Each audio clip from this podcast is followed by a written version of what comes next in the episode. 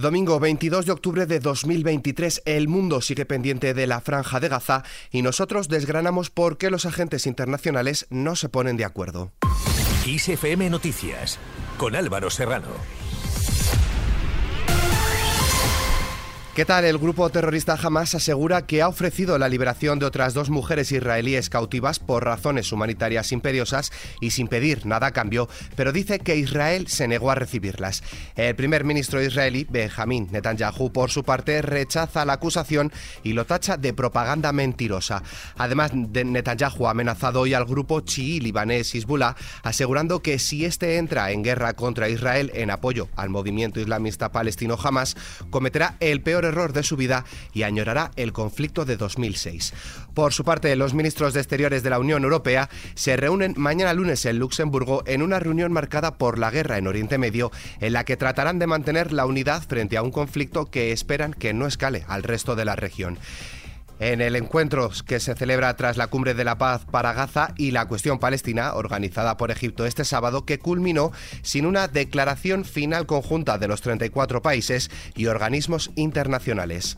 A continuación, desgranaremos los puntos más importantes por los que dicha cumbre no terminó con una declaración común entre los países árabes y los europeos. Por un lado, se encuentra la condena a los ataques de Hamas. Dos funcionarios árabes de alto rango señalan que se consiguió poner al mundo ante sus responsabilidades legales y humanitarias con respecto a lo que está sucediendo en la franja de Gaza y que la causa palestina no debe ser reducida a los acontecimientos del 7 de octubre. Fuentes europeas dijeron precisamente que era importante para para ellos incluir una referencia a la condena de los ataques de Hamas que califican como organización terrorista y eso no se pudo acordar. Las delegaciones árabes señalan que si los europeos quieren condenar los ataques de Hamas como terrorismo, hay que hacerlo también a los bombardeos israelíes según las mismas fuentes europeas. Por otro lado, el derecho de autodefensa. El portavoz de la presidencia egipcia, Ahmed Fahmy, asegura que hubo dos diferencias clave, el nivel de condena y el alto al fuego. Algunos países, entre ellos Egipto y otros, piden un alto al fuego y una desescalada, mientras que otros países hablan solo del derecho de Israel a la autodefensa. Los europeos pedían incluir en el documento final una referencia al derecho de Israel a defenderse, pero los árabes respondieron que entonces se debía incluir también el derecho de los palestinos a resistir.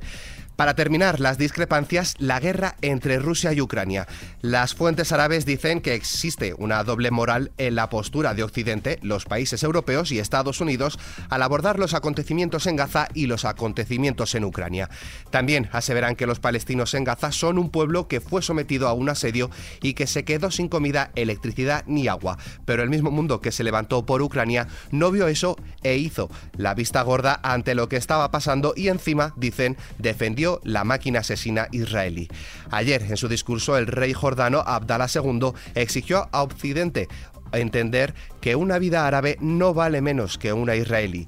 Durante el debate en el Parlamento Europeo el pasado 18 de octubre, el acto representante de la Unión Europea para Asuntos Exteriores, Josep Burrell, aseguró que privar de suministro básico de agua a una comunidad humana bajo asedio, como ha hecho Israel en Gaza, es contrario al derecho internacional. Y si no somos capaces de decirlo en los dos sitios, carecemos de la autoridad moral necesaria para que nuestra voz se oiga, dijo el jefe de la diplomacia europea, de los pocos oficiales que ha mencionado esa comparación públicamente. Continuamos con las noticias en esta línea. Hoy domingo ha entrado en la franja de Gaza un nuevo convoy con 17 camiones con ayuda humanitaria a través del paso de Rafah, según han informado medios egipcios. Los camiones transportan medicamentos, suministros sanitarios y alimentos, pero la Media Luna Roja egipcia y la Media Luna Roja palestina han alertado de que la ayuda enviada el sábado apenas supone un 3% de las necesidades diarias de la población gazatí. Por su parte, el secretario de Estado norteamericano, Anthony Blinken, ha defendido la necesidad de permitir la entrada de agua en la franja de Gaza, sometida a un duro asedio por Israel. El diplomático ha abogado también por la reanudación del funcionamiento de las plantas desalinizadoras y ha manifestado su preocupación por enfermedades relacionadas con la mala calidad del agua. Lo cierto es que los servicios sanitarios en la franja de Gaza, asediada desde hace dos semanas por Israel, ha detectado casos de sarna y diarrea causados por las malas condiciones higiénicas y el consumo de agua de fuentes insalubres. Lo han advertido hoy la Oficina de Coordinación de Asuntos Humanitarios de la ONU. Naciones Unidas eleva el número de fallecidos de Gaza desde el 7 de octubre a 4.385. Además, un 70% de la población de Gaza está desplazada y la mitad de sus viviendas están total o parcialmente destruidas por bombardeos israelíes, según la oficina de prensa del gobierno de Gaza. Ante esta compleja situación, parte de la sociedad se está movilizando. Unas 19.000 personas, según la Guardia Urbana de Barcelona, han participado en la capital catalana en una manifestación convocada bajo el lema Detengamos el genocidio en Palestina. También en Zaragoza se han sumado alrededor de 3.500 personas. En Túnez se han manifestado frente a la Embajada de Francia. Y es que hemos visto estas imágenes similares en Rumanía, Alemania, Londres y Malasia, entre otros países. Pasamos a hablar de política nacional centrada en la investidura. El presidente del Partido Popular, Alberto Núñez Fijo, ha considerado este domingo que si Pedro Sánchez consigue formar gobierno, lo hará como presidente dimitido desde el primer día y no podrá ejercer como tal.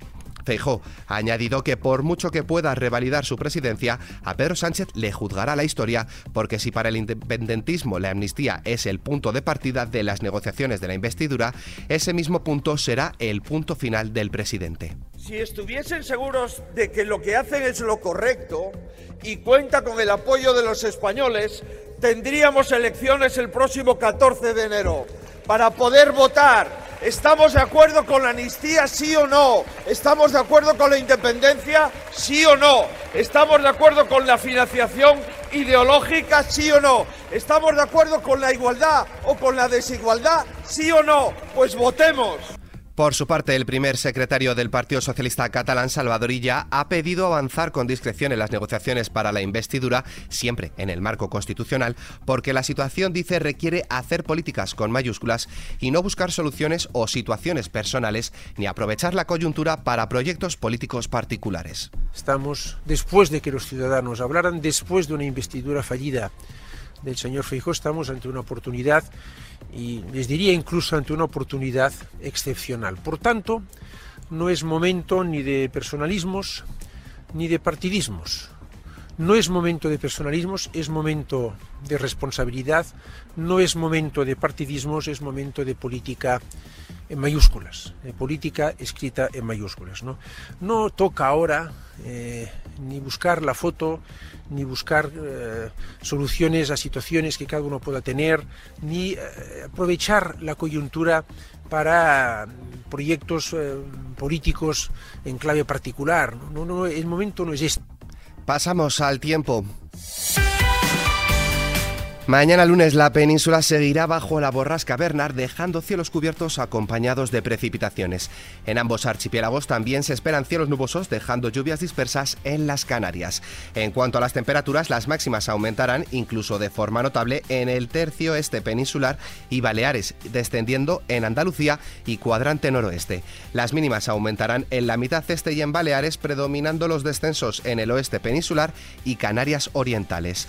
Con el parte meteorológico nos despedimos, pero la información continúa puntual en los boletines de Kiss FM y como siempre ampliada aquí en nuestro podcast Kiss FM Noticias. Con Susana León en la realización, un saludo de Álvaro Serrano, que tengáis muy buen inicio de semana.